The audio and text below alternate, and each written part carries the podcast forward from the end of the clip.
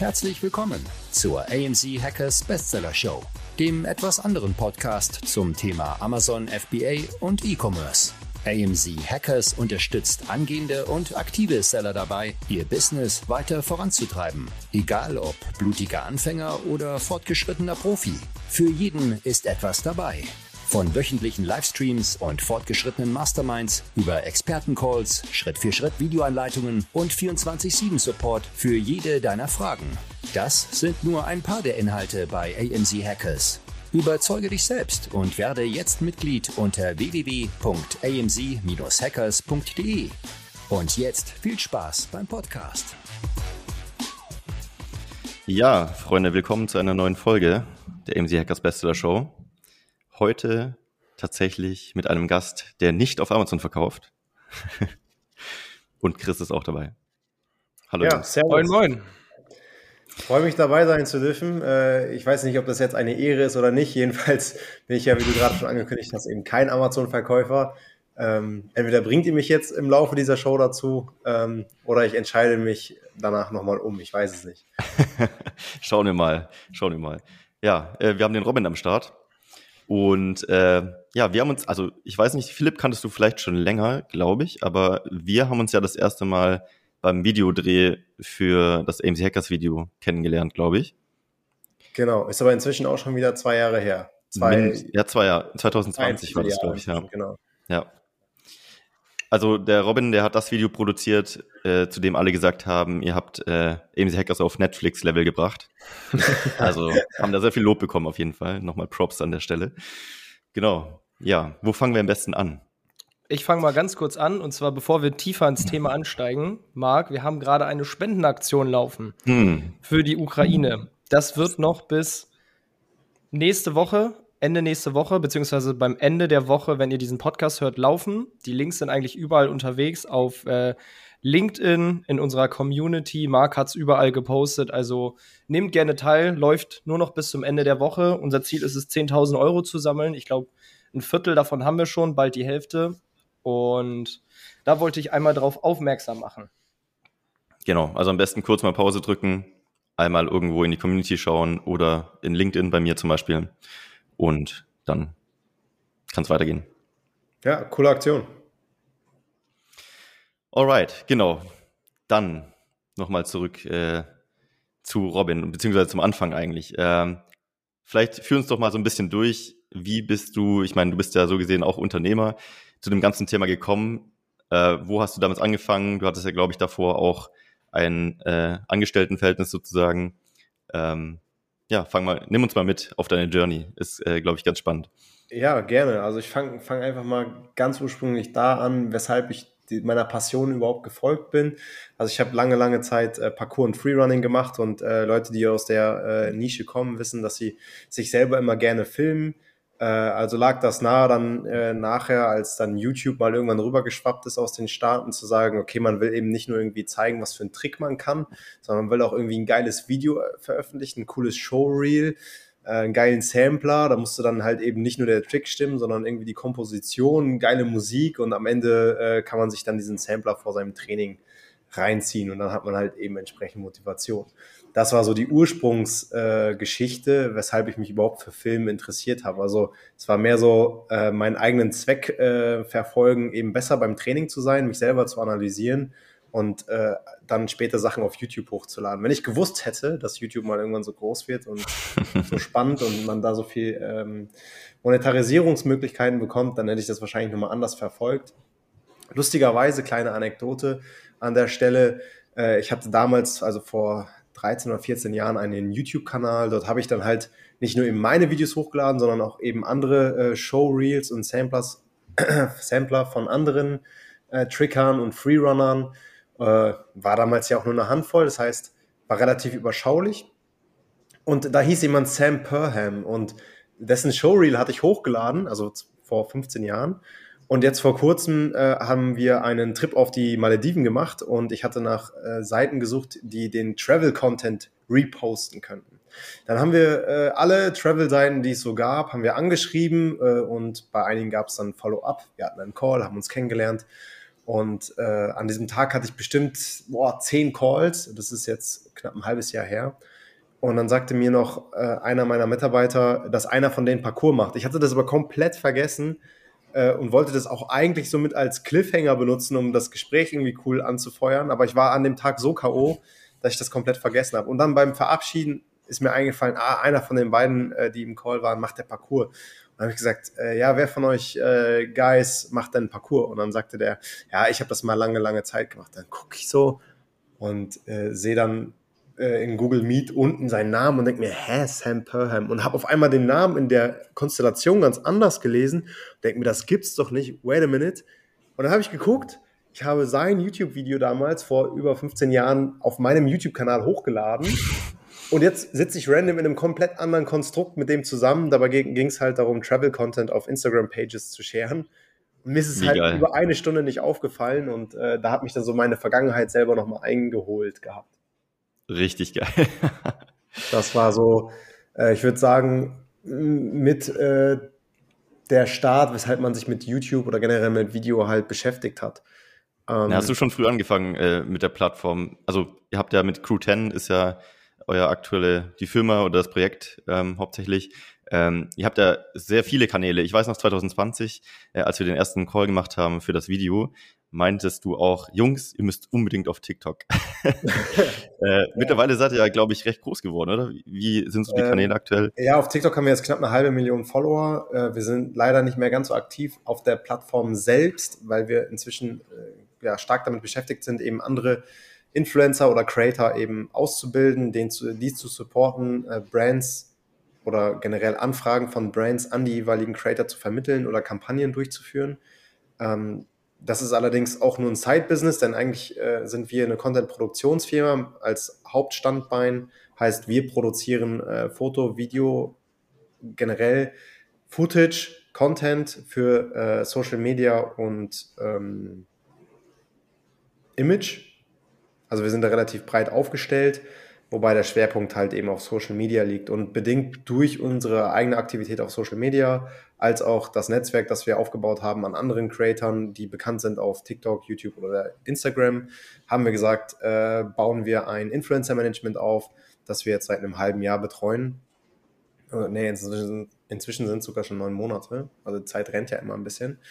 Ähm, ja, und als äh, Company, als Crew 10, als Produktionsfirma sind wir jetzt seit knapp zweieinhalb Jahren am Start. Vorher waren wir ein Freelancer-Netzwerk, ähm, das über das gleiche Label gewirtschaftet hat. Und äh, Dima und ich hatten uns 2020, also Anfang des Jahres, äh, zum besten Jahr aller Zeiten, sprich Corona, haben wir uns dazu entschieden, eben die Firma zu gründen und das Ganze ein bisschen professioneller aufzuziehen. Und äh, ja, jetzt haben wir zehn feste Mitarbeiter ähm, ich glaube, 15 Creator äh, exclusive gesigned bei uns und dann haben wir noch, ich glaube, mindestens genauso viele, die non-exclusive sind, mit denen wir zusammenarbeiten und eben Deals äh, gemeinsam abarbeiten. Sehr geil. Kommen wir gleich nochmal drauf zurück. Ähm, lass uns trotzdem mal kurz nochmal zurückspringen. Ähm, also du hast die Videos erstellt, um dein, dein eigentliches, deine eigentliche Passion davor als Tool praktisch zu bewerben oder ja, zu fördern ähm, wie ging es dann weiter? Also wie Genau, also ja, ich hatte so sehr, sehr viele Interessen damals. Das habe ich auch äh, Philipp beim letzten Abendessen so erzählt. Deswegen sagte er, wir müssen unbedingt einen Podcast machen und du musst ungefähr äh, unbedingt aus deinem äh, Nähkästchen äh, plaudern. Deswegen gibt es eigentlich super viele Parallelen, die währenddessen stattgefunden haben. Also nebst diesem ganzen Parcours, Freerunning, Tricking-Kram, ich habe als Zwölfjähriger angefangen, japanische Kunstgegenstände zu sammeln. Und äh, das ist Geil, natürlich nicht was man so, halt als typischer Zwölfjähriger macht. So. Genau.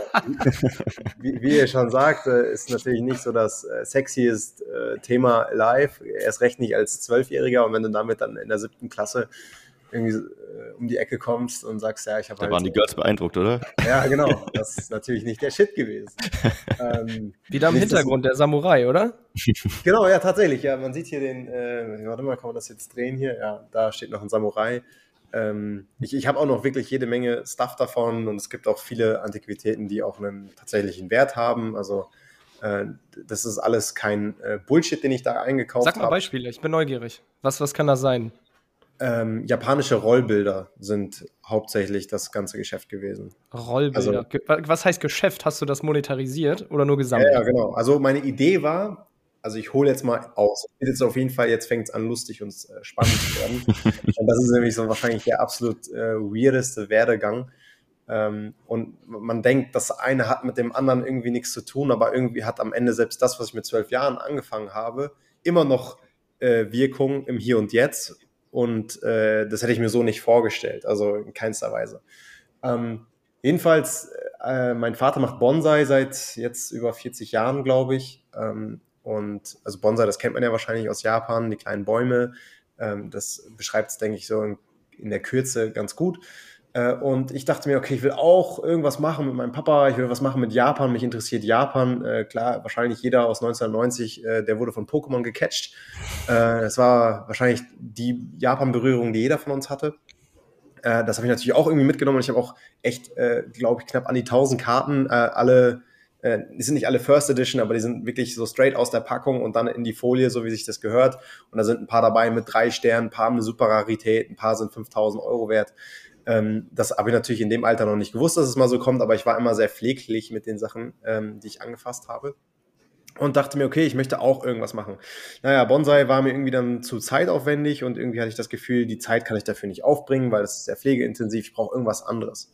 Und ein Freund meiner Eltern äh, sagte, ähm, ja, dann sammel doch japanische äh, Gemälde, die kann ich auch auf Ebay für dich ganz gut besorgen. Da habe ich gesagt, okay, das klingt doch ganz interessant weil der Freund meiner Eltern macht das Gleiche, was mein Vater mit Bonsai macht, halt mit Samurai-Gegenständen, halt Katana, ähm, äh, Kurzschwerter, äh, das nennt sich dann Tsuba, das ist das, was vor der Klinge sitzt ähm, und jede Menge andere äh, Ornamente, die dazugehören, hat er halt gesammelt. Und in dem Alter, also sprich mit zwölf, war ich halt überhaupt nicht in der Lage, mal eben zwei, drei, vier, 500 Euro für einen so einen Samurai-Gegenstand auszugeben. Ich meine, wie auch.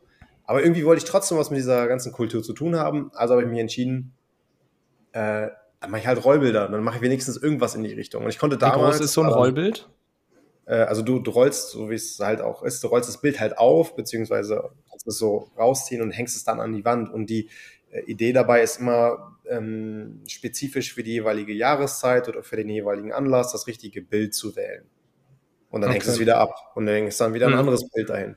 Äh, und ja, das äh, habe ich dann äh, ziemlich cool gefunden und dann habe ich mein ganzes Taschengeld, was ich dann eben so hatte, äh, da in Ebay reingesteckt, konnte ich für 5 oder für 10 Dollar konnte ich halt und der Dollarkurs, wenn man sich das mal anguckt, äh, wie der zu der Zeit war und wie er jetzt ist, war nochmal ein ganz anderes. Das heißt, 10 Dollar warst du so bei 6 Euro ungefähr oder 7 Euro. Habe ich für 7 Euro halt ein Bild gekauft und das konnte ich dann kurze Zeit später, also innerhalb von den ersten zwei Folgejahren, habe ich dann meinen ersten Stand gehabt, konnte ich so ein Bild dann für das 10 bis 20-fache wieder verkaufen. Ähm, also etwas, was ich für 10 Euro gekauft habe, habe ich für 100 oder 200 und teilweise sogar für 500 Euro wieder verkauft. Was heißt mal, Stand bist du denn auf einem... Ja. Bitte? Chris meinte, du bist, doch, du bist doch Händler. Ja. Doch Händler, ja, ja. Also ich habe das auf jeden Fall äh, durchgemacht. Das ist leider kein Amazon-Thema gewesen. Ich habe auch da meine ersten Shops dann gebaut, ähm, meine ersten Webseiten. Ähm, total schrecklich eigentlich, aber äh, das war wahrscheinlich auch mit ausschlaggebend dafür, dass ich nun das kann und mache und tue, was ich jetzt halt eben tue.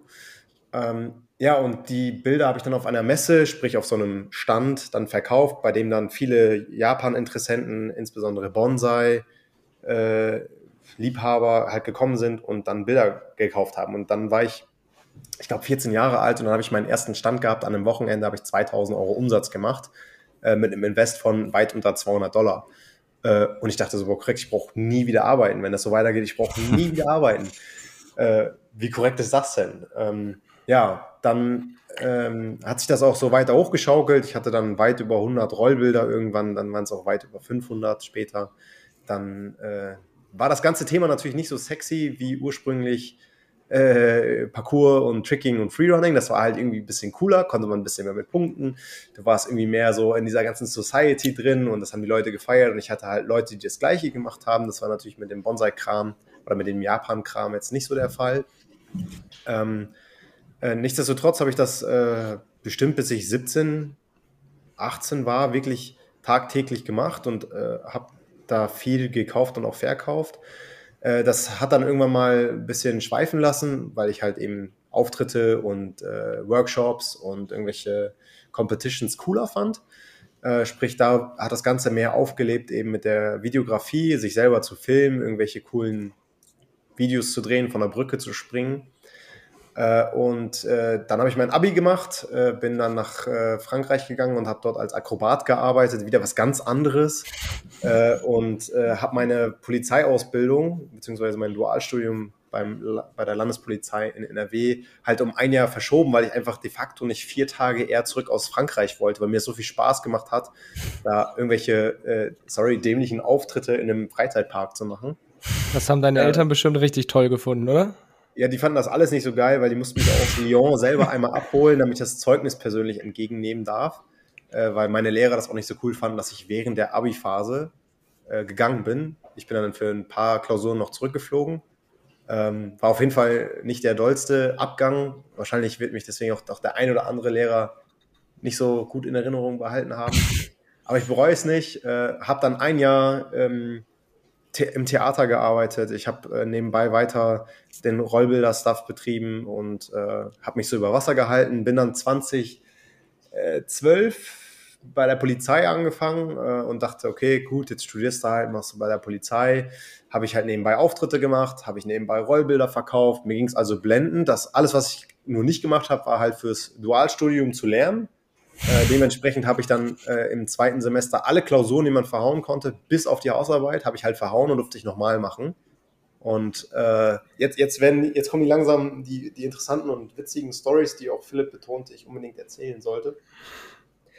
Und dann bin ich äh, in Stukenbrock gewesen und äh, bin dann bei der Polizei äh, bei einem von diesen Direktoren da gewesen. Und es war so eine richtig beschissene Stimmung, weil du einfach wusstest, boah, du musst alle fünf Klausuren wiederholen und genau genommen hat das bisher noch keiner geschafft. Und äh, dann saß ich da in diesem stillen Kämmerchen und äh, der Polizeidirektor hatte dann so seinen Tee äh, in der Hand und du hörst nur wie, weißt du, du hörst so, wie er dann so seinen Löffel umdreht. Also so eine Stille war da und ich hatte einfach das Gefühl, boah, fuck, keine Ahnung, wie ich das schaffen soll, aber wird schon irgendwie. Und er meinte, ja, Herr Meter, haben Sie schon irgendwie Plan B? Ich sage, nein, das werde ich schon irgendwie schaffen. Ich meine, ich habe das Abi auch geschafft, auch mit Hängen und Würgen. Ich werde die Klausuren schon irgendwie bestehen. Äh, wie Gott so wollte, habe ich die auch geschafft, äh, bis ich dann im vierten Semester wieder alle Klausuren verhauen habe und mir dachte, Alter, das kann doch nicht sein. Äh, wie kann ich denn jetzt nochmal, also bei einem FH-Studium ist es so, du wiederholst halt einmal und wenn du es dann verkackst, dann kannst du es nicht normal wiederholen. Dann war es das. Dann kannst du auch nicht irgendwie eine andere Prüfung machen. Ähm, ist bei einer Universität, Universität immer ein bisschen anders. Ja, und äh, dann, äh, weil ich halt alle Klausuren verhauen habe, äh, war ich in Gedanken äh, so woanders beim Fahrsicherheitstraining und ich hatte mich eigentlich dafür gemeldet, eben als Einzelner zu fahren, weil wir waren 13 Leute im Kurs und ich habe die Hand gehoben, dass ich auch kein Problem damit hätte, alleine zu fahren, weil ich würde dann halt eben doppelt so häufig um diesen Kurs fahren und äh, war irgendwann so in Gedanken, dass ich äh, bei dem Fahrsicherheitsgelände musst immer wieder rausfahren, dann fährst du wieder rein und wenn du rausfährst, stehst du draußen in einer Fahrzeugschlange und ich habe mich dann irgendwann gefragt, äh, weil ich ja viel Zeit zum Nachdenken hatte alleine, warum der Fahr das Fahrzeug fährt, wenn ich meinen Fuß von der Bremse nehme. Ja, und äh, dann habe ich halt versehentlich Bremse und Gas miteinander verwechselt und äh, bin aufs Gas und habe das äh, Polizeiauto halt aus der Schlange gefahren, also in dem Affenzahn auch. Und denke mir so, Alter, war das klar. Ich wäre fast meinen Kollegen vorne reingefahren. Und das halt eben nicht auf dem Fahrsicherheitsgelände, weil auf dem Fahrsicherheitsgelände ist alles, was du machst, halt irgendwo versichert. Da draußen aber eben nicht. Also immer wenn du rausfährst, halt eben nicht. Äh, ja, und dann stand ich so fünf Meter vor so einer Laterne und ich dachte, ich hatte dann das Fenster so runtergekurbelt und dann kamen meine Kollegen äh, aus dem Fahrzeug hinter mir raus und meinten schon, ob alles in Ordnung sei und äh, wie das passieren konnte. Und ich dachte, gut, jetzt schnell wieder zurück in die Reihe, weil nebst meinen Kollegen haben auch alle anderen Kollegen, die zum Schieß Schießstand gelaufen sind, mein Fauxpas da gesehen, wie ich da aus der Reihe getanzt bin. Und dachte, dass in dem Moment, in dem ich mit meinem Kollegen Kim und Alex, so hießen die beiden, gesprochen hatte, dass ich dann den Rückwärtsgang eingelegt hätte. Hatte ich aber nicht und wollte eigentlich cool und schnell wieder zurück in die Reihe, Rückwärtsgang. Bin dann aber mit den letzten, in den letzten fünf Metern so mit einem Affenzahn vor diese Laterne geballert. ähm, und das haben alle gesehen, das haben wirklich alle gesehen. Ich glaube, zwei Kurse, die zum Schießstand, Schießstand gelaufen sind, mein Gott, schwieriges Wort. Äh, und halt mein eigener Kurs, also knapp an die 100 Leute müssten es gewesen sein. Äh, ja, und wie in so einem Film siehst du, wie diese Laterne da so sich so runterbiegt. Und ich denke mir, Alter, kann doch nicht sein. Und der ganze, der ganze, die ganze Motorhaube war halt am Dampfen. Dann kam der Kim und der Alex wieder aus ihrem Auto und meinten, was hast du denn gemacht? Ich so, ja, sieht man das? Er so, ja, sieht man schon echt. Heftig. Sieht man das? ah, das kann man nicht sagen. Jetzt habe ich selbst Fahrsicherheitstraining verkackt. Nebst allen Klausuren und die Seminararbeit habe ich auch verkackt. Ähm, und dachte mir so, okay, scheiße, jetzt gibt es richtig. Also du bist nicht auf dem Kurs, was wahrscheinlich die meisten genau. gescheitert, sondern du bist einfach davor gegen eine Laterne gefahren. Genau, richtig. Also, wo man eigentlich links so hätte gegenfahren können. Was weil wahrscheinlich aussah wie Absicht, weil du bist ja erst Vollgas rausgefahren, dann hast du mal angehalten, mit denen gequatscht und nochmal Vollgas gegen die Laterne, so als genau. wolltest du das. Ja. Und äh, die Geschichte wird auch noch heute erzählt. Meine Frau arbeitet im Schwimmbad und vor kurzem war da jemand, der hat für die Polizei äh, DLRG, irgendeinen Schein hat er da gemacht, musste alles vorweisen können, wie toll man ist bei der Polizei. Ja, und äh, dieser Kollege da hatte selbst meiner Frau diese Geschichte erzählt, bis meine Frau dann sagt, das ist ja lustig, das ist mein Mann, wovon du redest. ähm, du bist die Legende geworden, wahrscheinlich ja, bei jedem Intro zu diesem Fahrersicherheitstraining. Damals ja. gab es mal einen Typen, der ist einfach Vollgeist gegen die Laterne gefahren. Ja, wahrscheinlich wird es da immer noch erzählt. Also es gab auf jeden Fall noch, noch eine Nummer krasser. Äh, zwei Kollegen, die haben einen Streifenwagen damals äh, in Stukenburg geklaut und sind damit mit Blaulicht äh, durch Stukenburg gefahren. Das ist auf jeden Fall nochmal eine Nummer krasser. Aber ich glaube, ich habe mich da trotzdem wohl verewigt. Ähm, ja, ich bin dann auf jeden Fall mit, dampfendem, mit dampfender Motorhaube auf das Fahrsicherheitsgelände gefahren, äh, mit rund 10, 15 km/h, bin zu den Trainern gefahren oder zu den Ausbildern und habe gesagt, tut mir leid, ich bin vorne in die Laterne reingefahren. Ich habe Vorwärtsgang mit Rückwärtsgang verwechselt. Ja, so viel zu der Geschichte. Also Polizei war dann irgendwie nicht ganz so mein Fall und äh, irgendwie habe ich es dann beim zweiten Mal, also in, im zweiten Semester, bei, den, bei dem ich alle Klausuren verhauen habe, habe ich es ja geschafft, aber dann im vierten Semester nochmal alle verhauen. Die nochmal zu bestehen, habe ich halt eben nicht geschafft und ich habe dann Verkehrsrecht wegen 49 von 100 Punkten äh, damals verkackt. Äh, ich glaube, beim und du zweiten hättest 50 gebraucht, ne? Genau, 50 hätte ich gebraucht und 35 von 100 hatte ich dann im zweiten Anlauf. Also hardcore behindert ähm, und ja, ähm, wir saßen damals mit 50 Leuten von der Polizei. Also ich war nicht der Einzige, der nicht die Klausuren geschafft hat, aber ich glaube, ich war mit der Einzige, der so viele nicht geschafft hat. Äh, und dann wurden unsere Namen vorgelesen. Es hieß, dass äh, jetzt einfach random die Namen vorgelesen werden. Das hätte nichts damit zu tun, ob man es bestanden hätte oder nicht. Dann wurden sechs oder sieben Namen aufgerufen, unter anderem meiner. Und dann ja, komme ich halt in so einen relativ kahlen, leeren Raum und dann äh, sagte der Ausbilder, es tut mir leid, Herr Meter, aber diesmal hat es leider nicht gereicht, haben Sie schon Plan B. Sie müssten dann äh, die Uniform abgeben, äh, das Gehalt, beziehungsweise den, äh, das, wie heißt es denn, Beamtengedöns da, doch Gehalt heißt es doch, äh, wird dann anteilig zurückgezahlt, weil man wird ja leider, wenn man am 4. April rausfliegt, so war das nämlich 2014, wird man am äh, 1.4. natürlich für den Folgemonat bezahlt, sprich die drei Tage äh, die ich da noch hatte, die durfte ich behalten, aber die anderen 27 oder 28, die, dann, die es dann noch gab, die durfte ich halt eben nicht behalten. Das heißt, das Geld mhm. inklusive anteilig Weihnachtsgeld und Urlaubsgelder Boah. durfte ich zurückzahlen, äh, war natürlich hardcore behindert, zumal ich dann gerade mit meiner Frau zusammengezogen bin. Ich bin jetzt seit knapp zehn Jahren mit meiner Frau dann zusammen. Und wir hatten gerade die erste Wohnung äh, gemeinsam und ich durfte ähm, die natürlich dann halt äh, irgendwie bezahlen. Das Problem war, dass ich die in Münster auch noch hatte und die in Stukenbrock auch, weil ich dachte, ja, hey, äh, ich habe ja noch Auftritte nebenbei und ein paar Rollbilder kommen noch, die ich dann verkaufe und ja, kann ich mir wohl für einen Monat drei Wohnungen gönnen. Das kriege ich ja wohl irgendwie hin. ja, Bis, äh, bis das dann eben so kam und ich eben nicht mehr bei der Polizei war, das Geld zurückzahlen durfte. Das war irgendwie 200 Wie alt warst Euro. du in dem Moment jetzt? Äh, da war ich äh, 21. Das war 2014. Alter, ja. mit 21 schon drei Wohnungen. Ja, drei also Businesses. Eine, eine, in äh, Schüttorf. Äh, daher kommt ja auch äh, Philipp ursprünglich. Ähm, eigentlich auch ganz lustig. Vielleicht hätte man sich damals ja auch schon kennenlernen können. Ja, Malte, unser äh, FBA Experte schlechthin, es kommt ja auch aus Stuttgart. Ach so, okay, krass. Ist da irgendwie so ein äh, Ursprungspunkt für Unternehmer anscheinend.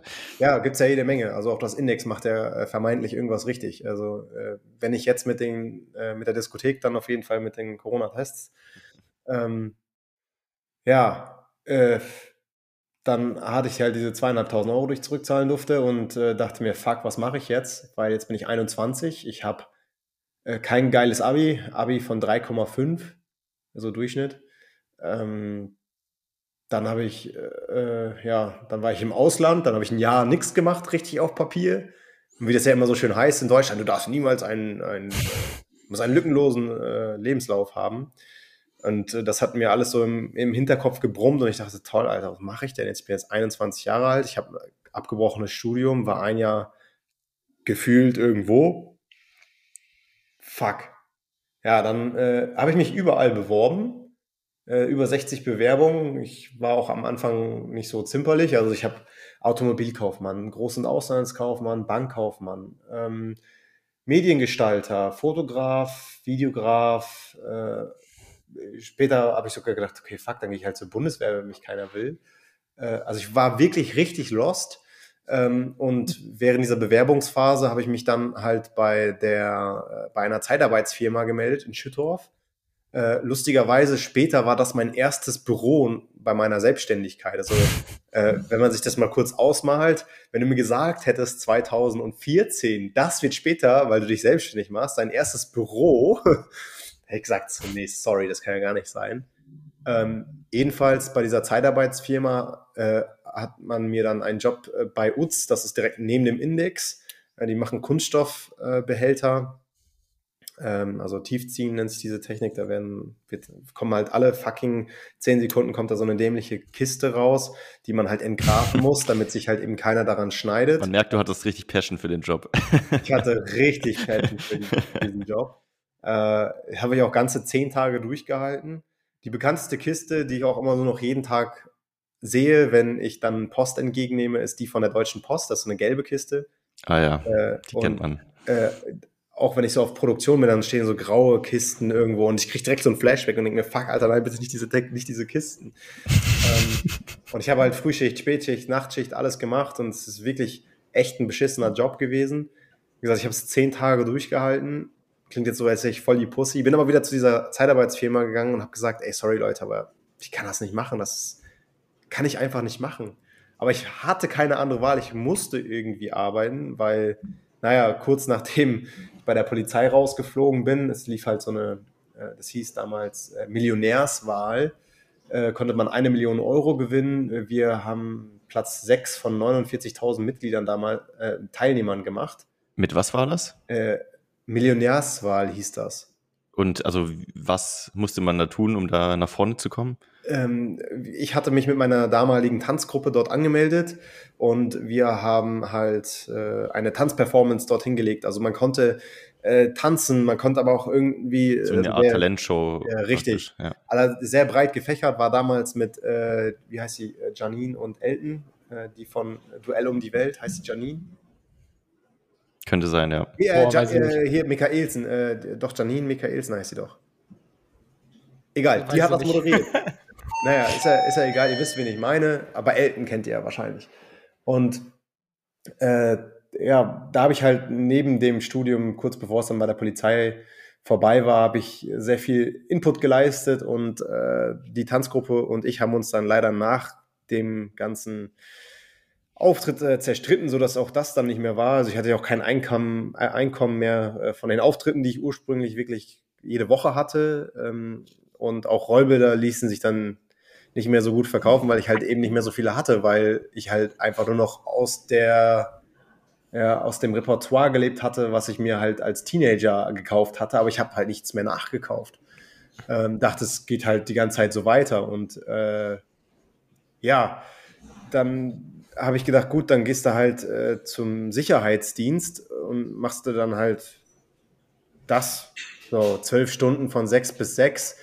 Erstmal zwölf Stunden Nachtschicht, da kriegst du auf jeden Fall gut Geld, habe ich mir gedacht. Dann muss diese dämlichen Kisten nicht mehr kratzen. Unterm Strich, äh, das war noch viel beschissener als das mit den Kisten, weil ja, wenn du von sechs bis sechs arbeitest, also von sechs Uhr abends bis sechs Uhr morgens, machst du nichts anderes mehr als zu arbeiten.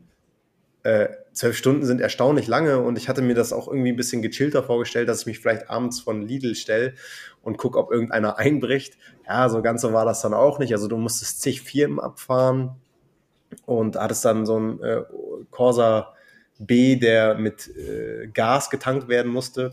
Ähm, ja, und fährst dann 500 Kilometer am Abend und musst dann irgendwelche dämlichen äh, Sender ablaufen, weil wäre schön, wenn du dich einfach nur da vorstellst und sagst, jo, du bist beim Aldi gewesen und das war's. Nein, du musst halt wirklich, zum Beispiel die FH Münster in Steinfurt hat 26 von diesen magnetischen Feldern, die man da ablaufen muss, also so wie so kleine äh, Pnüppel, so Magneten, die dann unter der Fensterbank kleben. Und die musst du dann halt mit diesem Gerät, was du dann mit dir trägst, einmal abpiepen. Das Ding ist aber, 26 musst du dir erstmal merken, also 26 verschiedene Punkte. Und wenn es dann nachts ist und es dann auch noch regnet, dann denkst du dir, Alter, willst du mich verarschen? Irgendwo war doch an dieser Kack-Fensterbank dieser dämliche Punkt. Wo zum Teufel ist dieser dämliche Punkt? Dann läufst du wieder drei Fenster zurück, dann hast, hast du gemerkt, ach fuck, das war das nächste Fenster. Äh, und wenn es regnet und irgendwas nass ist, dann piept es nicht direkt. Das heißt, du musst es erst trocken reiben, Ah, es war eine, wirklich, es war eine Katastrophe. Oh es, war, es war so hart, ihr könnt euch gar nicht vorstellen, wie beschissen das war. In Rheine gibt es einen Fahrradhändler, ich weiß jetzt gerade gar nicht mehr, wie der heißt. Äh, da musste ich auf jeden Fall auch dreimal nachts oder viermal nachts drumherum laufen. Also du musst dich hardcore beeilen, dass du es überhaupt schaffst, diese ganzen Firmen abzulaufen und überall immer einmal abzuscannen. Dann läufst du da äh, querfeld ein, dann ist das. Äh, so zugewachsen, dann äh, sind da Brennnesseln, dann ist da Hundekacke.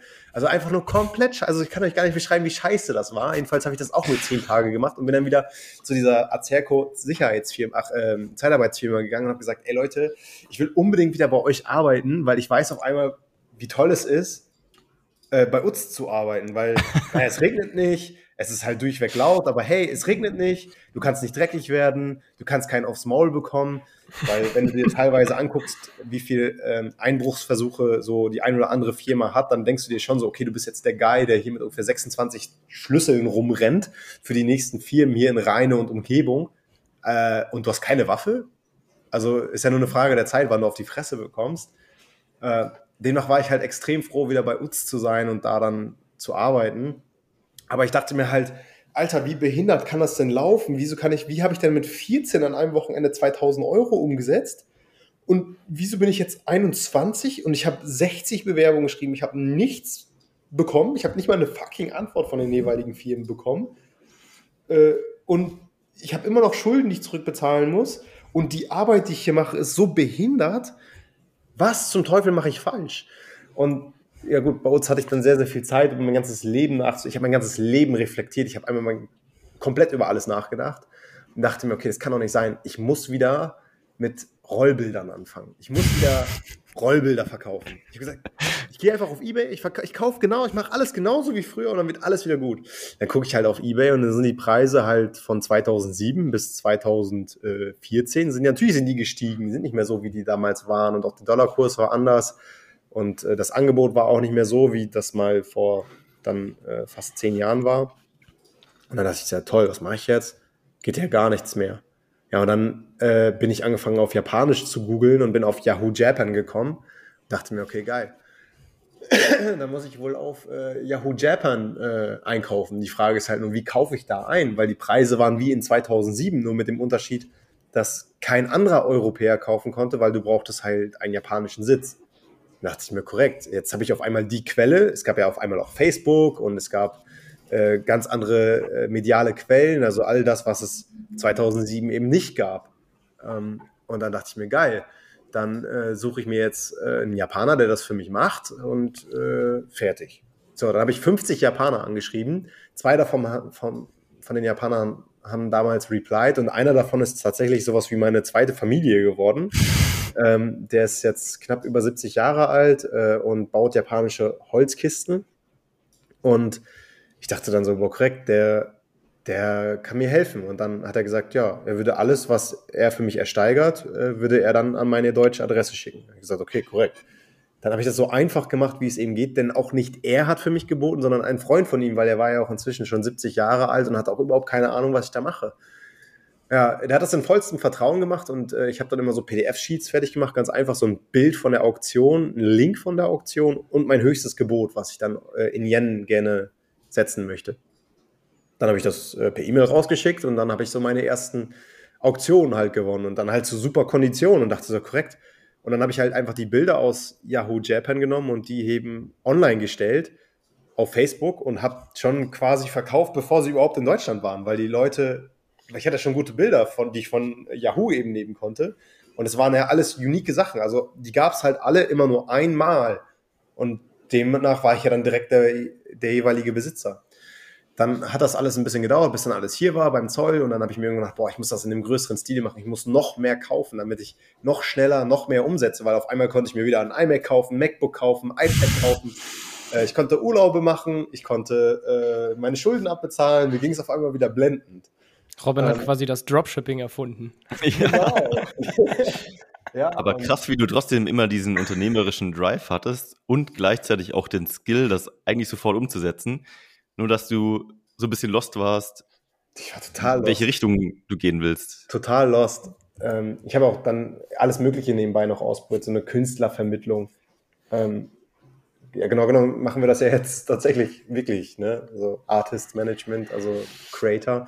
Aber das habe ich dann 2014 auch. Ich habe alles angefangen, alles, was man anfangen konnte, habe ich irgendwie angefangen, weil ich dachte, ich muss irgendwie wieder äh, dahin kommen, wo ich mal finanziell gestellt war. Und ähm, ja, bis dann irgendwann der Tag kommen, kommen musste, da habe ich natürlich nicht mit gerechnet, dass wenn ich so viele Auktionen mitmache, dass irgendwann mal, dass ich mal alle gewinne und dann noch zu dem höchsten Einsatz damit habe ich halt überhaupt nicht gerechnet, dass das wirklich passiert. Das ist passiert und dachte mir, fuck, wie soll ich denn so viel Geld bezahlen? Wie soll ich denn jetzt 6000 Euro bezahlen?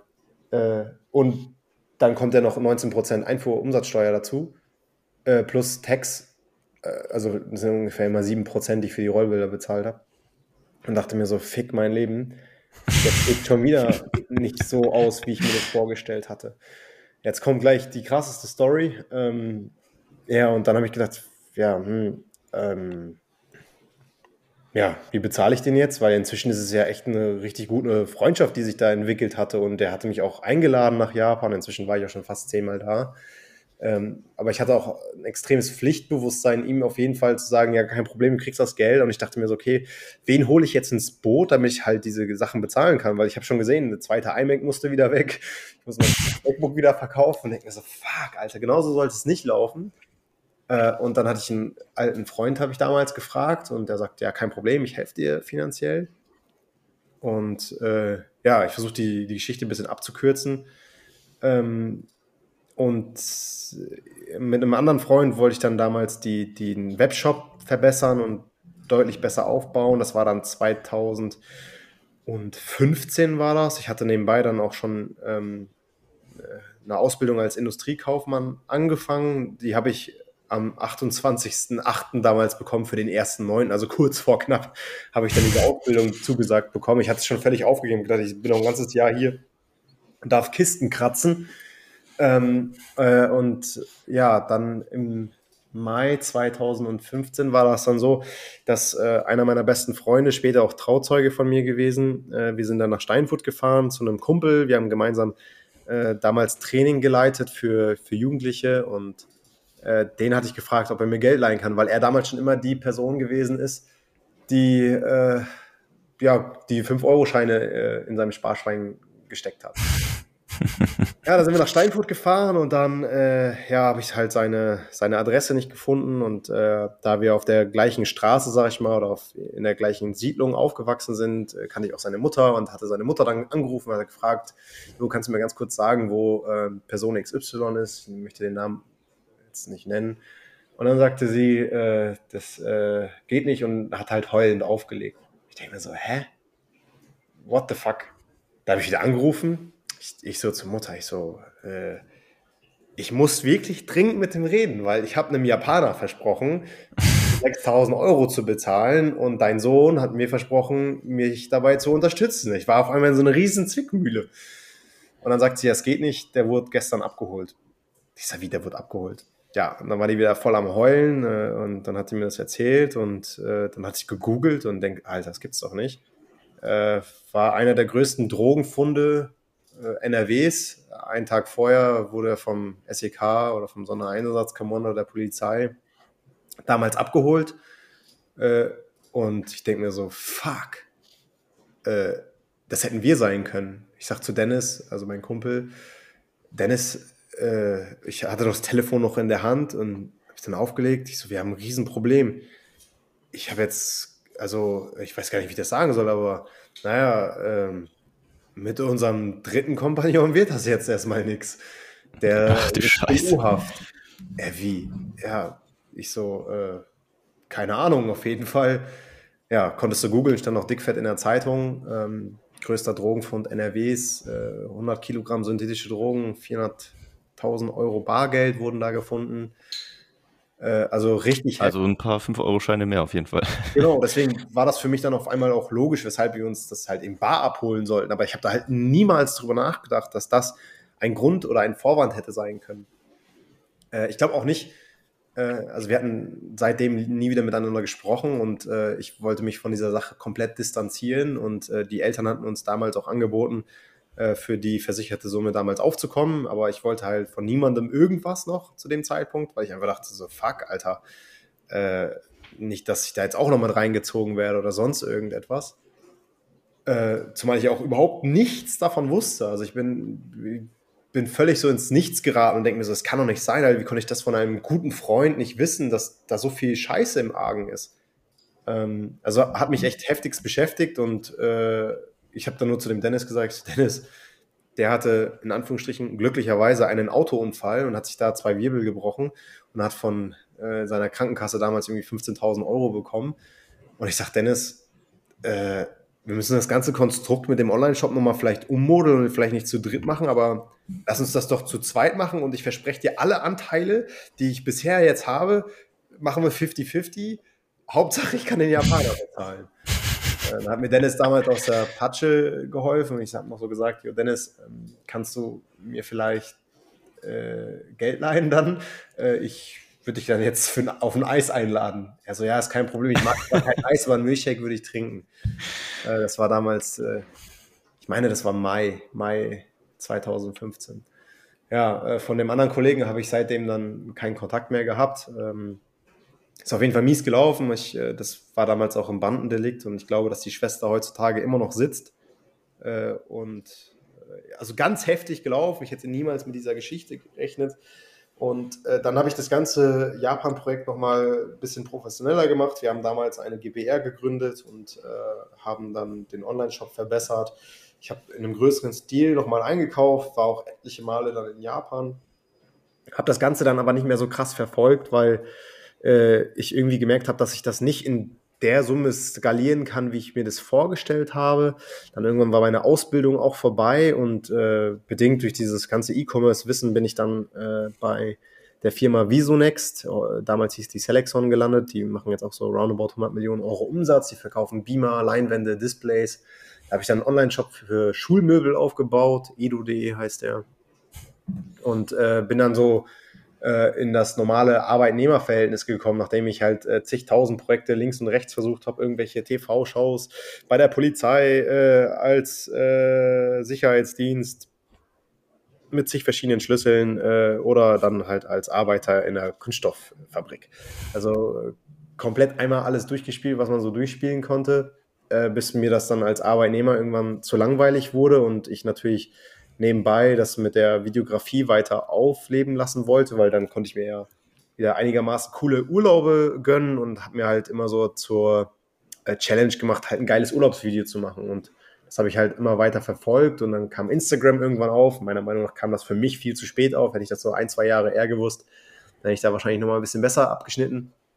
Aber bedingt durch all diesen ganzen Stuff und auch bedingt durch die Connection zu Dima, sprich meinem Geschäftspartner, äh, der auch auf Instagram sehr aktiv war, aber dann sehr fashion äh, bewusst und äh, immer coole Outfits gepostet, haben wir uns dann äh, beim Training immer ausgetauscht und gesagt, ey, äh, bei der Firma kriegst du jetzt irgendwelche Uhren umsonst oder bei der Firma kriegst du jetzt irgendwelche Rucksäcke, äh, wenn du das und das machst oder du musst halt einen Post machen und ein bisschen Content machen. Und so hat sich das dann hochgeschaukelt, dass ich dann ähm, nebenbei, neben dem Arbeitnehmersein äh, für den Online-Shop, äh, mich so Social Media technisch ausgerichtet hatte und äh, dann wir uns da immer vergrößert hatten. Und jetzt auf einmal hat man dann eine Firma mit zehn Leuten, ne?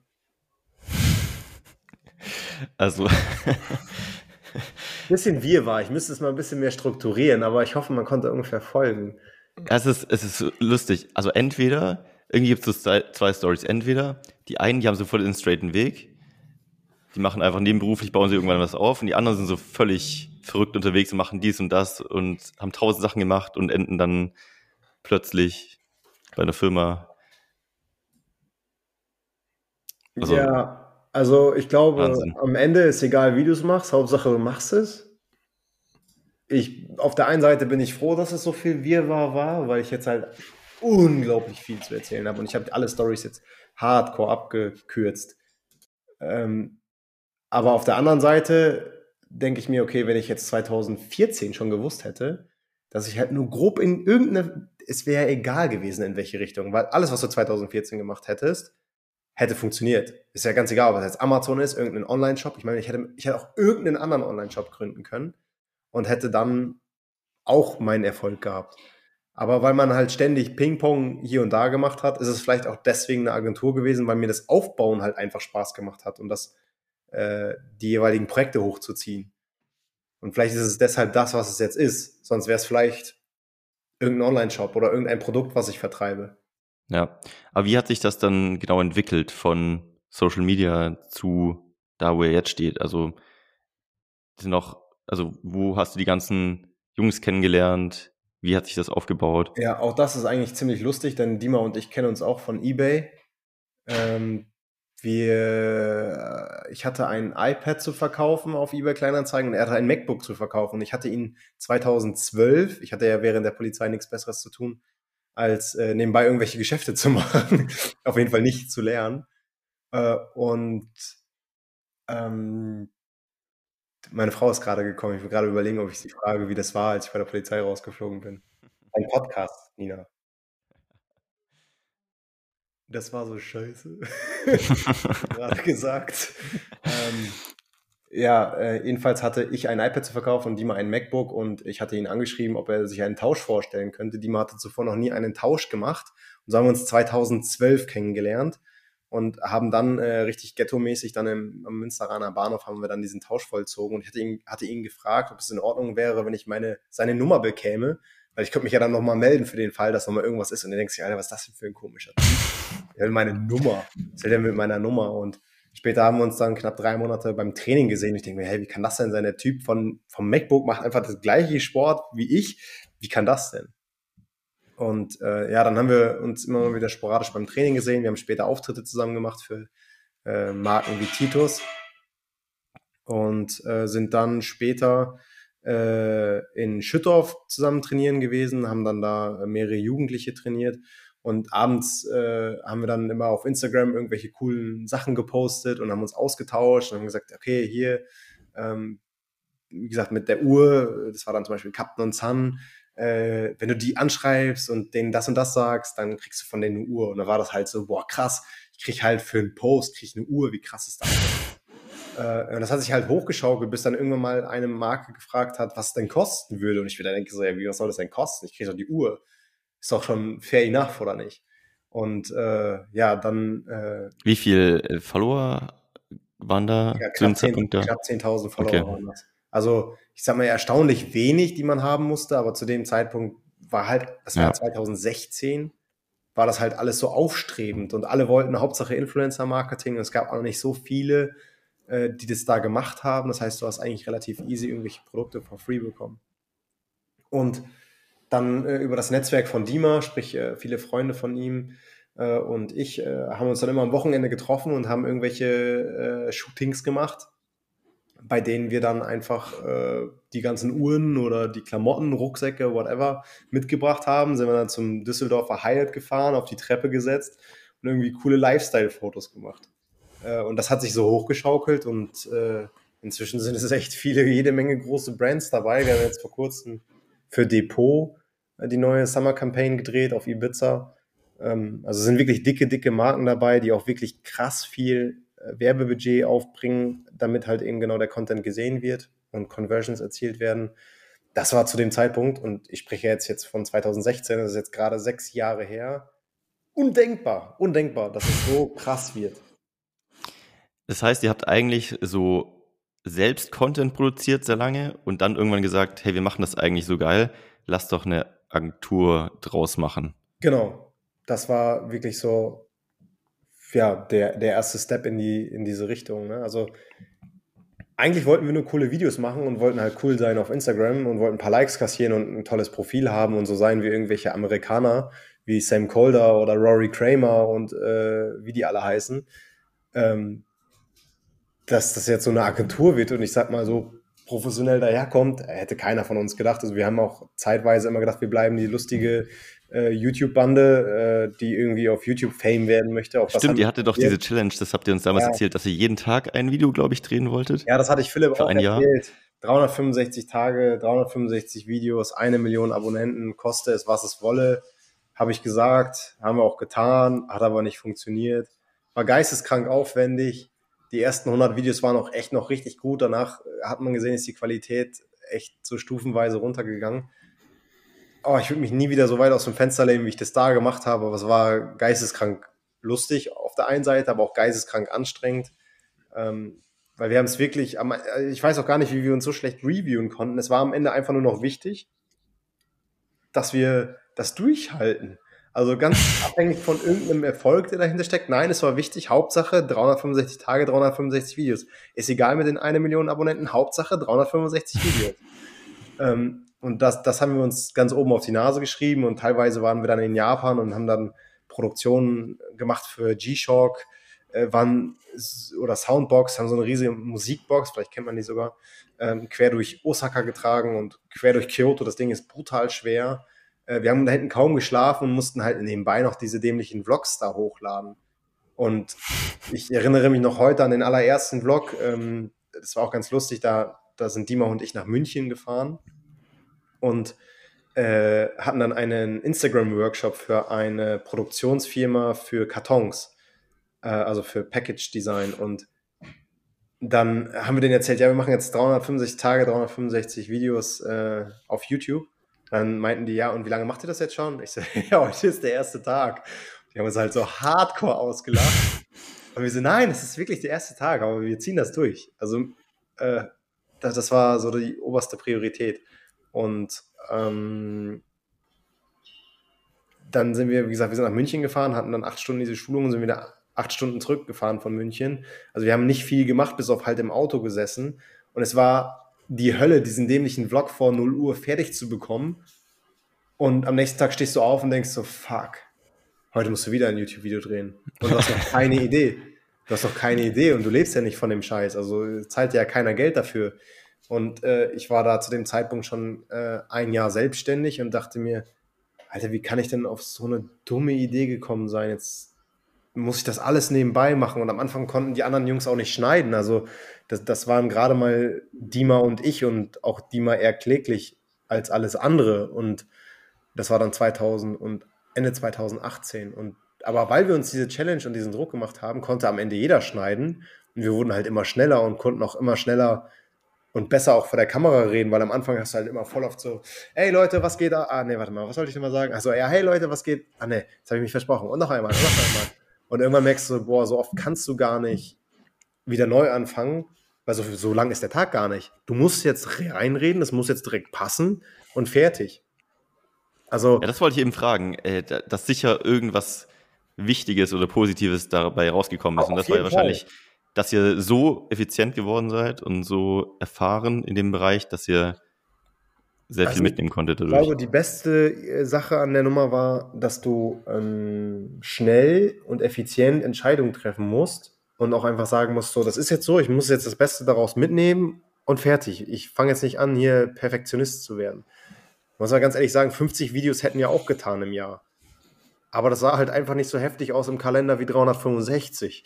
Deswegen habe ich halt alle motiviert, daran zu glauben, dass das eine gute Idee ist. War keine gute Idee. Aber Wie viele Abos habt ihr äh, sammeln können auf YouTube dann? Ja, 2000 Follower. Okay. also nach 100 Wo, Tagen. Woran glaubst du, lag es, dass, dass der Content nicht gewirkt hat? Also war es einfach nicht du hattest gar keine Zeit zu reviewen. Ja. Weil du nur damit beschäftigt warst, das nächste Video hochzuladen. Okay. Also glaube ich, zwei, also wir haben jetzt 2960 Abonnenten. Das ist natürlich immer noch far away von einer Million. Das ist äh, keine Frage, ist auch komplett geisteskrank, sowas von sich zu behaupten.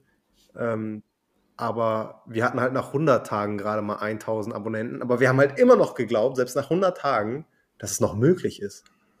Also total dumm. Aber irgendwie. Ja, wobei, man sagt ja schon immer, es, es ist ja so ein exponentielles Ding. Mr. Beast zum Beispiel, ich habe neulich äh, sein, sein, äh, bei Joe Rogan das Interview gehört und der, der macht das ja seit, weiß nicht, 10, 15 Jahren.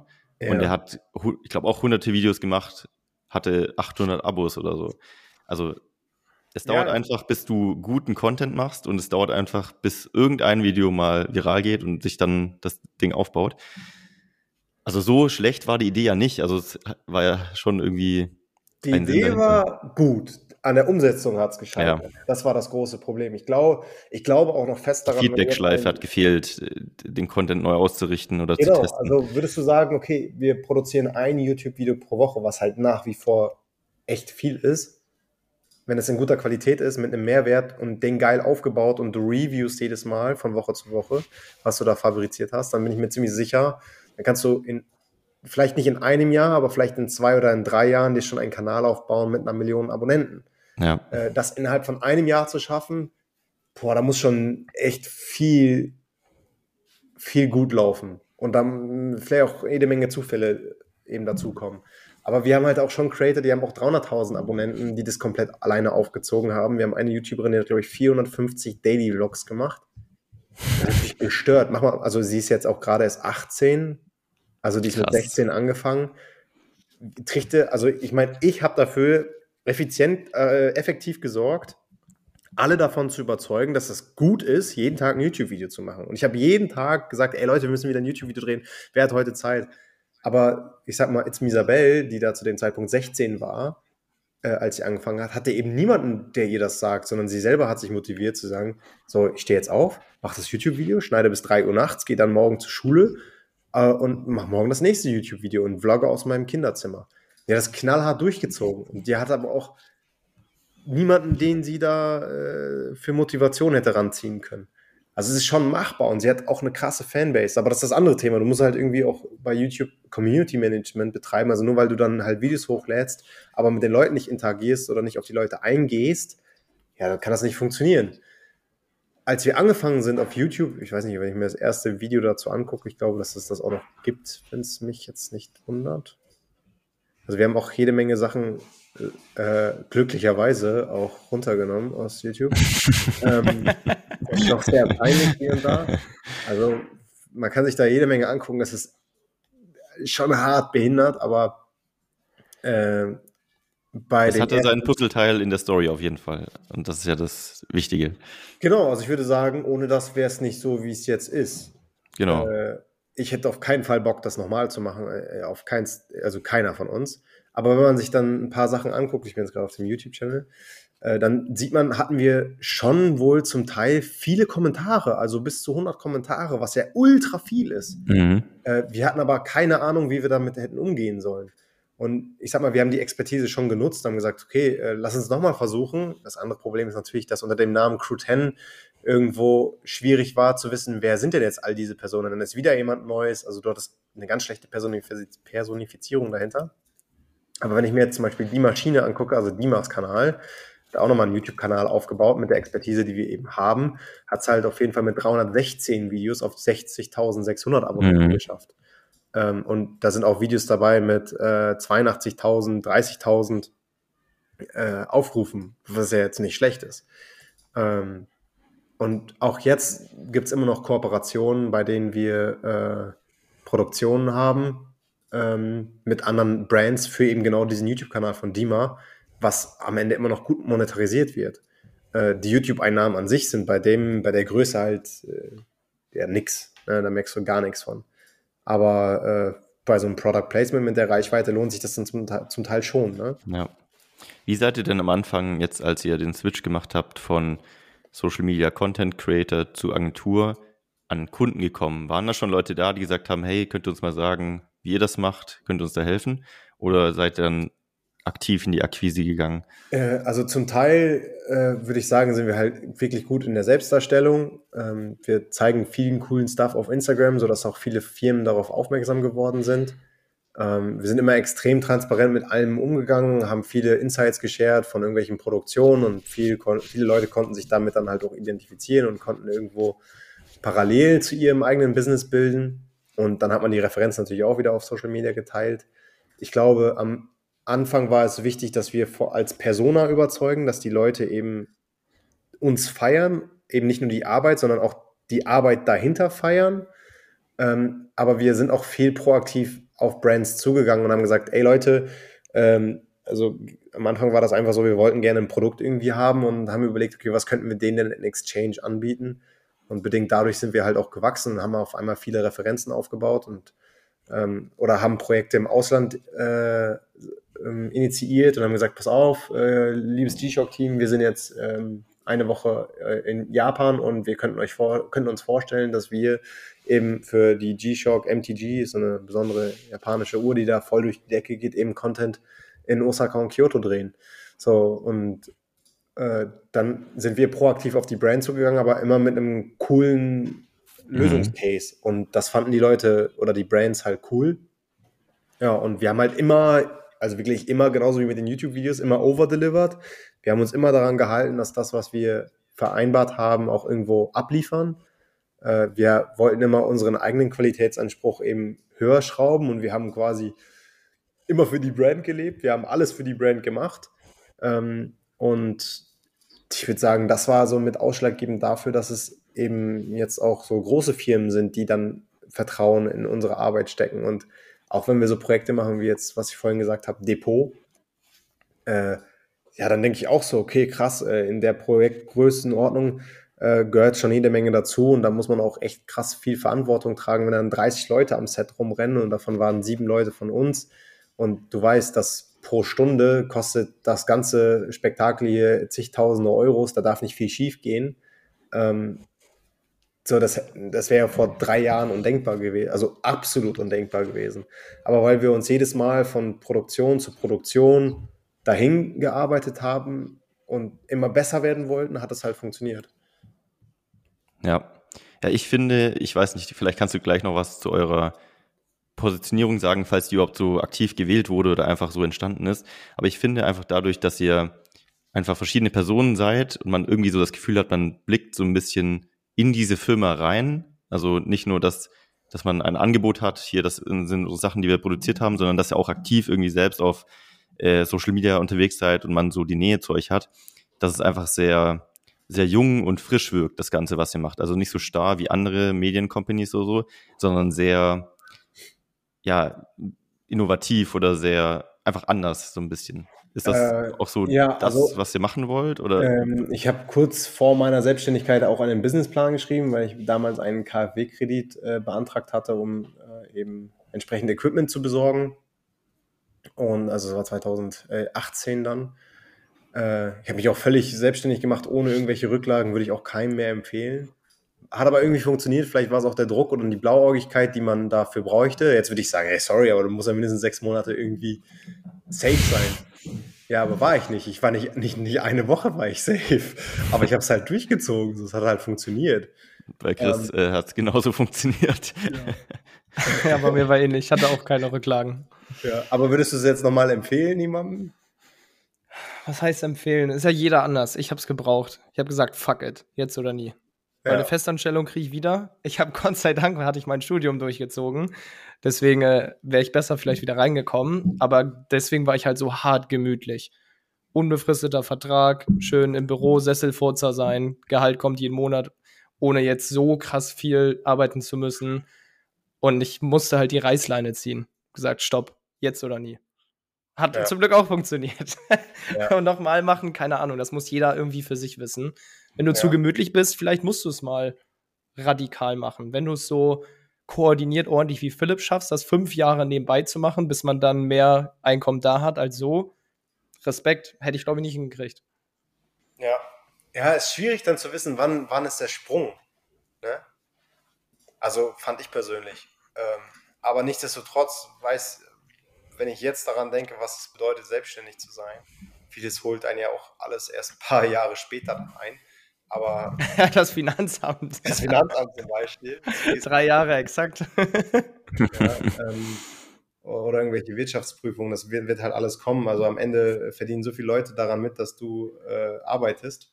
Ähm, das wird einem ja auch alles gesagt, keine Frage, aber du hast halt gar keine Perspektive darauf, was das genau bedeutet. Äh, ich würde es auf gar keinen Fall rückgängig machen. Das war mit die beste Entscheidung meines Lebens. Äh, ich habe so viel gelernt, man hat so viel ähm, dazugelernt, sie, sie, sich allein charakterlich verändert und auch viel stärker geworden in vielerlei Hinsicht. Ähm, dass jeder, der da an dem Punkt steht, ja, vielleicht muss es genauso machen wie Chris und ich. Äh, fuck it und go. und dann, dann geht das. Ich meine, am Ende ist ja auch einfach wichtig, dass du einfach viel machst. Das ist ja auch dein Ding gewesen. Du hast ja nie irgendwie die Bettdecke über die Nase gezogen und Schnappatmung gehabt. Also vielleicht innerlich, aber trotzdem hast du einfach gemacht. Ja. Und irgendwie kriegt man es dann hin. Das ist verrückt. Vor allem manchmal, wenn mit deiner Situation, wo du die 6000 Euro für die Bilder gebraucht hast. Man kann sich nie vorstellen, wie man es hinkriegt, aber irgendwie kriegt ja, man die Scheiße am Ende doch gelöst. Ja, irgendwie funktioniert das schon. So, man muss ja auch viel ausprobieren, um erstens zu wissen, was einem gefällt, was funktioniert und wo man hin möchte. Also du kannst ja so viel nachdenken, wie du willst. Wenn du es nicht ausprobierst, wirst du es ja nie rausfinden. Ja. Ähm, und es zeigt ja auch einfach, du hast so viele Sachen probiert und hier und da mal was gemacht und dann nebenher wieder was gearbeitet, um dich über Wasser zu halten, dann wieder da was probiert. Am Ende kommt jeder ans Ziel. Manche brauchen länger, manche äh, schaffen es schneller. Aber ich sage immer, je länger du vor dem Friseurladen rumhängst, desto eher bekommst du einen Haarschnitt irgendwann. Dementsprechend, irgendwann schafft jeder. Ja. Ähm, eine Frage wird mich noch interessieren. Krass, wir sprechen schon eine Stunde. Aber deine Stories sind auch äh, super interessant. Ähm, wo soll es mit Crew 10 hingehen? Also habt ihr so ein Big Picture irgendwie oder versucht ihr einfach on the fly so ein bisschen rauszufinden, was ihr gerade machen wollt? Was ja, ist so der Plan? Ähm, also kurz nochmal, um auf deine Frage zuvor zurückzukommen bezüglich des, äh, der Nische oder der Thematik, die man sich da so widmet. Ähm, hatte ich ja auch einen Businessplan geschrieben und da habe ich zum Beispiel reingeschrieben, dass wir schwer oder dass ich dann zu dem Zeitpunkt, als ich mich selbstständig gemacht habe, eben den Schwerpunkt ähm, Social Media verstärken möchten und äh, dass die Produktion sich eben auf Social Media Content bezieht, was ja 2018 zu dem Zeitpunkt der relativ Early Bird war, ähm, hat sich auch so weiter durchgesetzt. 2019 haben wir schon allen Leuten von TikTok erzählt, dass das die nächste Plattform wird.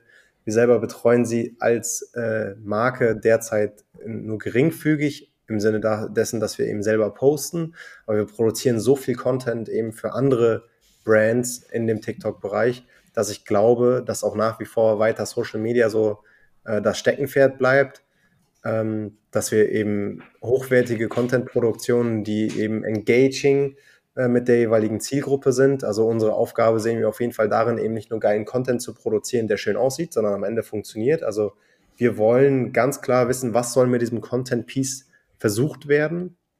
Oder was soll damit erreicht werden? Äh, ist es eine äh, Retargeting-App, äh, äh, Ad? Ist es äh, generell für eine bestimmte Zielgruppe? Ähm, soll das Leads generieren? Äh, ist es Conversion getrieben? Sind so tausend verschiedene Sachen, die wir erst im Vorfeld wissen wollen, damit das, was wir am Ende kreativ umsetzen, auch genauso funktioniert. Weil es kann ja sein, dass das Videopiece anders schöner wäre, aber vielleicht deshalb nicht so gut funktioniert.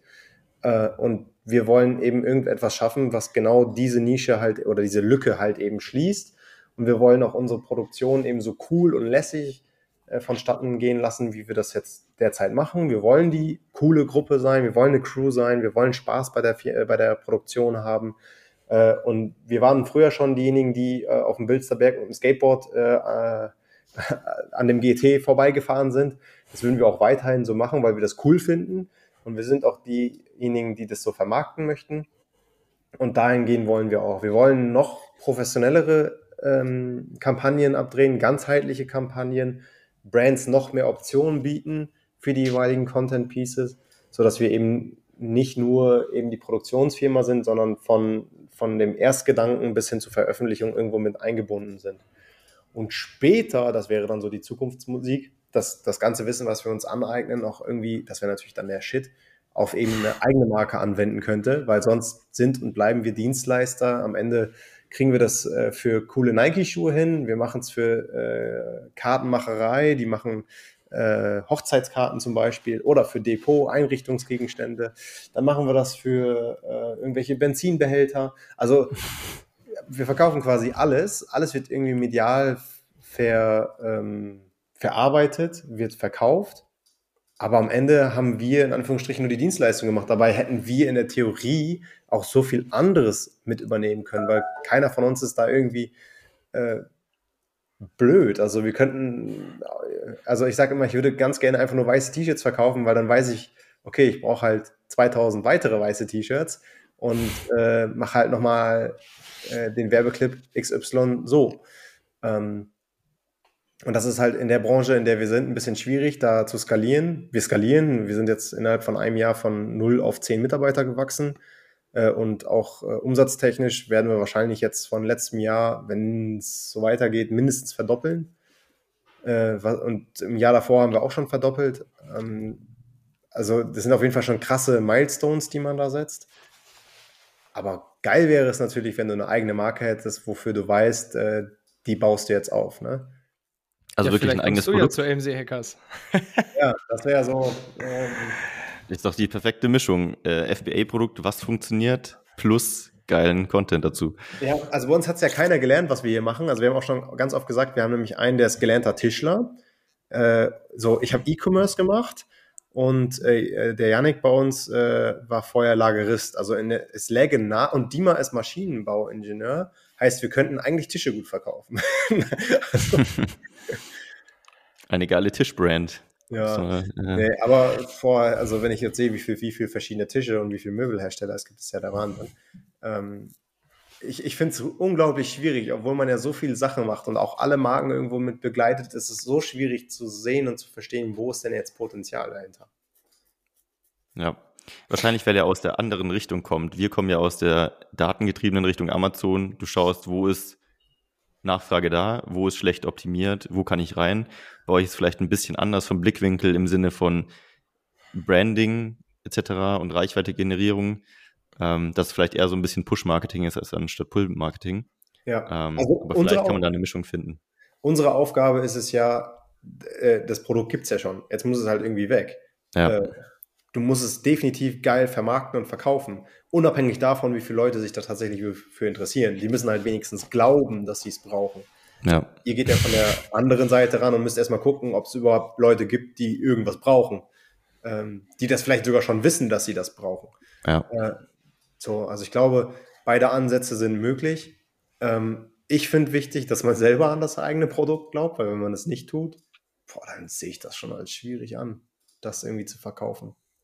Äh, und ich finde, man muss sich selber damit identifizieren können. Also ich könnte hart ungern irgendein Produkt verkaufen, was ich scheiße finde, was einfach schlechter Qualität ist. Es muss einfach geile Qualität sein, damit ich selber davon überzeugt bin. Weil, wie soll ich das Funktioniert ja auch nicht anders langfristig. Ja. Sonst, also, ja. abgesehen davon, ich entscheide ja selber, wie ich meinen Tag hier verbringe. Und mir macht es jetzt zum Beispiel Spaß, mit euch zu reden. Aber jetzt stell dir vor, du würdest irgendein Produkt, was sich gut verkaufen ließe, und muss sich dann acht Stunden am Tag damit beschäftigen oder vermutlich sogar eher zehn, elf.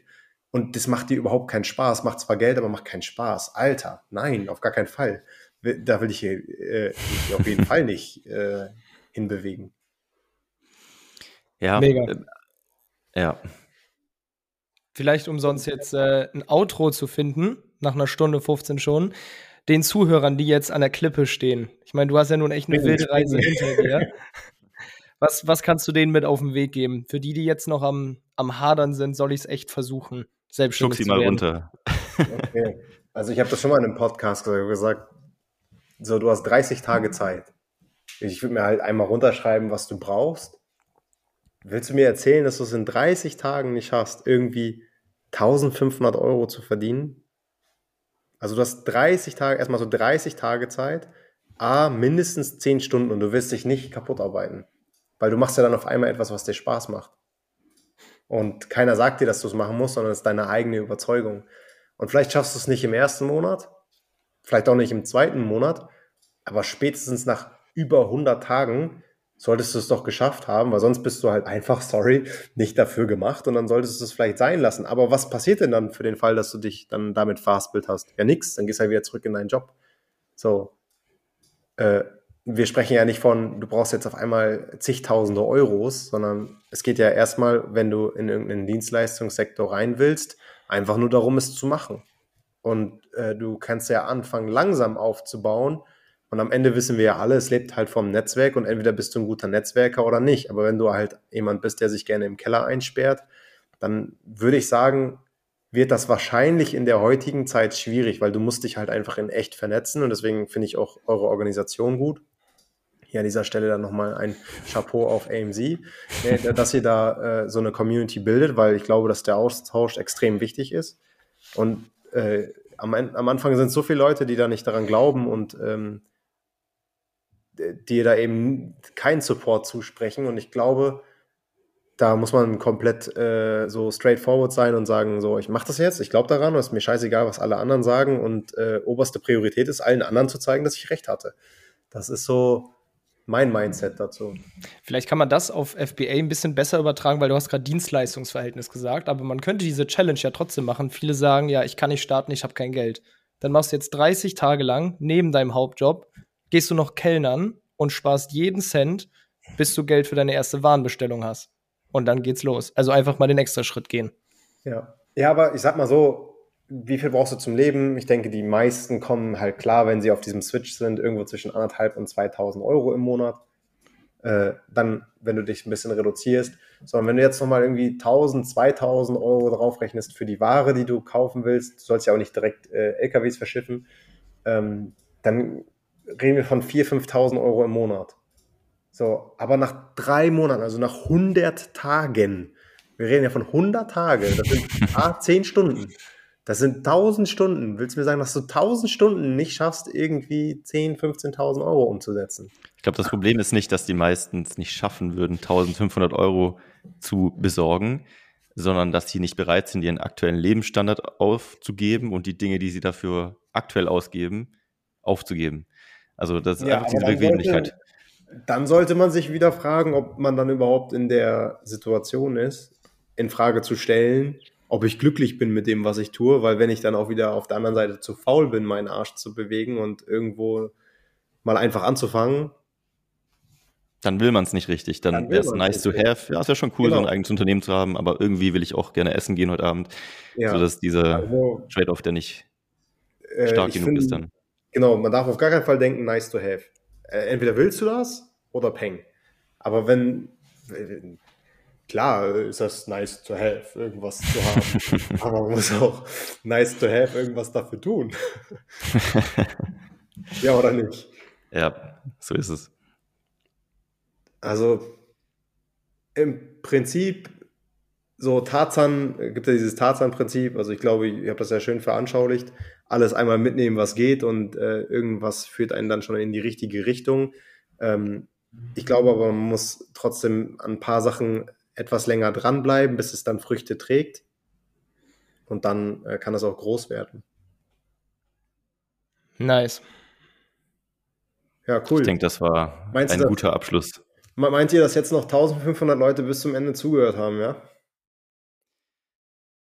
Nur die, die es wirklich wollen. Der Rest der ist schon wieder essen gegangen.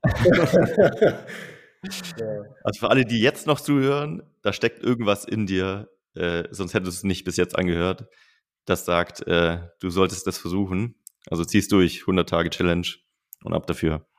Das können wir ja. doch echt mal äh, so veröffentlichen, oder? Bei MC Hackers, lass uns mal eine Challenge machen mit den Mitgliedern der Community alle, die bei AMC Hackers sind, haben den Schritt schon gemacht, glaube ich. Ich glaube, alle, die jetzt noch zuhören, noch nicht bei AMC Hackers sind, ich glaube, die eiern noch so ein bisschen rum und haben immer noch nicht äh, angefangen, sondern hören sich nur alles an. Ähm, ja, also äh, man kann 100 Bücher lesen, aber deswegen hast du keins geschrieben, ne? Das gehört halt auch immer dazu. Ähm, das kommt in den Kalender. Das ja. kommt in den MC Hackers Kalender. ja? Echt? Cool. Ja, wir haben immer hier so machen. philosophische Sprüche, die hier, mit denen wir um uns werfen. Wir wollen mal einen eigenen Kalender machen, weil es irgendwann schon echt too much geworden ist. Ah, okay. Ja, nein. Nee, also das, da halte ich sehr viel von. Ich selber habe nur ein Buch gelesen äh, und äh, dann habe ich mir über Audible mal zwei angehört. äh, aber auch nicht komplett. Ähm, so, ich bin eher der Fan davon, ich schreibe mein eigenes und fertig. Und ich Geil. denke, so muss man halt denken. Und man denkt immer, ah, ist jetzt schon zu spät, ah, brauche ich nicht mehr mit anfangen. Schon, nichts ist zu spät. Als, sorry, aber guck mal, Internet gibt es seit gerade mal 30 Jahren, als wenn es jetzt zu spät ist. Ich bitte dich. So, äh, Virtual Reality wird kommen, Krypto wird noch weiter ausgebaut, Blockchain-Technologie. Ähm, die Leute werden immer mehr kaufen. Die Leute kaufen alles auf Kredit. Fahrzeuge werden irgendwann auf anderen Kraftstoffen laufen. So, und wir glauben, nee, das gibt's so nicht mehr. Überleg mal, wie spät äh, About You angefangen hat, äh, obwohl es Amazon schon gab. Äh, oder Momox oder Shopify, wie krass Shopify gestiegen ist, obwohl jeder schon sich an oder Shopware, wie krass riesig Shopware geworden ist. Und seit 2016 fragen einen jedes Jahr die Leute wieder, lohnt es sich noch mit Amazon anzufangen? Ich weiß es nicht. und gleichzeitig kommt vor einem Jahr jemand in die Community und macht äh, eine Million Exit nach einem Jahr. Gibt es auch die Stories. Also es ist nie zu spät. Du musst ja. bloß. Flaschenpost wurde für eine Milliarde verkauft. Nach nur drei Jahren. Krank. Und die liefern nur Getränke am Anfang, was jetzt auch nicht die Banger überleg mal, ist, denkt man im ersten Moment. Äh, überleg mal, du schreibst einen Businessplan und sagst, yo, äh, wir würden gerne Getränke liefern. Wir werden Getränkelieferant. äh, wir möchten gerne Milliarden-Exit machen. Da wird ja jeder einen Vogel zeigen. Ja. Das ist halt einfach machen. So, am Ende denke ich, so wie ihr das auch macht, sucht ihr eine Sache raus und macht es besser als der andere. Das so, ist das ja. Wort zum Sonntag. Ich denke, das trifft's, oder? Hat Spaß Robin, gemacht. Es war eine Ehre, ja. mit ja. dir zu reden. Ja, hat mich zu sehen. Mal wieder zu einer Videoproduktion, würde mich mega freuen. Ja, ähm, gerne, gerne. Also wir haben echt richtig gelevelt. Ist echt krass geworden. Genau, deswegen, sag uns mal oder sag den Zuhörern mal, wo sie Content von euch finden. Wo, also ich brauche halt eine neue Webseite, also das habe ich gemacht, bevor wir den Call gemacht haben. Ich hoffe, dass ich mit jetzt zeitnah fertig werde. Dann findet man das unter www.crew10.de oder halt auf Instagram ähm, ja, meinen Namen eingeben. Das wird man jetzt wahrscheinlich relativ easy hinkriegen, wenn man sich den Podcast angehört hat. Dann sollte man vielleicht wissen, wie ich heiße. ähm, ansonsten äh, auch auf Instagram einfach Crew10 äh, Crew 1.0 oder Crew 10, 10 ausgeschrieben, findet man das auch. Wie gesagt, aber ansonsten viel auf der Webseite. Und sonst sind wir für alles Mögliche offen, egal ob Produktvideos, ich habe ja vorhin erzählt, äh, von Nike-Schuhe bis Benzincontainer, äh, kriegen wir alles irgendwie vermarktet. Ähm, und ja, wir lassen dann am Ende Bilder sprechen. Geil. Also wenn jemand schon richtig weit ist mit seiner Brand, kann er sich ja mal bei euch melden. Ja, gerne. Also jederzeit. So, Super. Solange wir nicht äh, unsere eigenen weißen T-Shirts verkaufen. Nein, das wird noch dauern. Das ist alles nicht mal eben so. Das ist ja das, das ist ja der große, schwierige Switch, finde ich. Ja. Fokus Super. ist auch wichtig. Dann ja, Fokus. Ja. danke dir für deine Zeit. Hat wie immer Bock gemacht. Deine Stories sind echt immer geil. ja, danke. Und, äh, teilweise schwierig, so wenn man wenig Feedback bekommt, dann erzählt man so, weißt du, wenn, wenn du jetzt beim Japaner gegenüber mit Philipp sitzt, dann kriegst du halt ständiges Feedback, dann wird halt laut gelacht oder keine Ahnung was, dann weißt du, okay, cool, Story findet Anklang. Äh, ab und zu war ihr sehr verpixelt, also äh, äh, Ähnlichkeit, weiß man immer nicht ganz genau. Hier sind die noch am Start, laber ich zu viel, ist es überhaupt lustig? Äh, Wollte ich nur nicht unterbrechen, du hast so einen guten Redeflow gehabt. Und ja, ich höre dann okay. lieber zu, als äh, immer zwischen zu grätschen. Ja, wichtig ist immer, dass man irgendwie, weil ich kenne die ganze Geschichte ja in- und auswendig, sind ja meine eigenen, aber ich habe aber so das Gefühl, dass man dann zu viel springt und die Leute das dann nicht mehr ganz auf die Kette bekommen. Ja, das also, ist normal im Podcast hier. hier. Wir springen ständig ja. hin und her. Aber würde aber ich sagen, äh, war noch nachvollziehbar. Absolut. Ich fand's geil. Es zeigt vor allem, also die Journey an sich, finde ich. Also dadurch, dass du so gesprungen bist und da, dass wirklich so viele verschiedene Dinge waren, das macht's ja am Ende aus. Also es zeigt ja, wo du herkommst und wie du tickst und warum du am Ende erfolgreich geworden bist. Ja, ich hoffe, dass ich das bin. Erfolg ist immer äh, eigen definiert. Ja, es ist also, immer relativ. Also besser geht immer, schlechter geht aber auch hoch. Also wie viele Mitarbeiter habt ihr jetzt?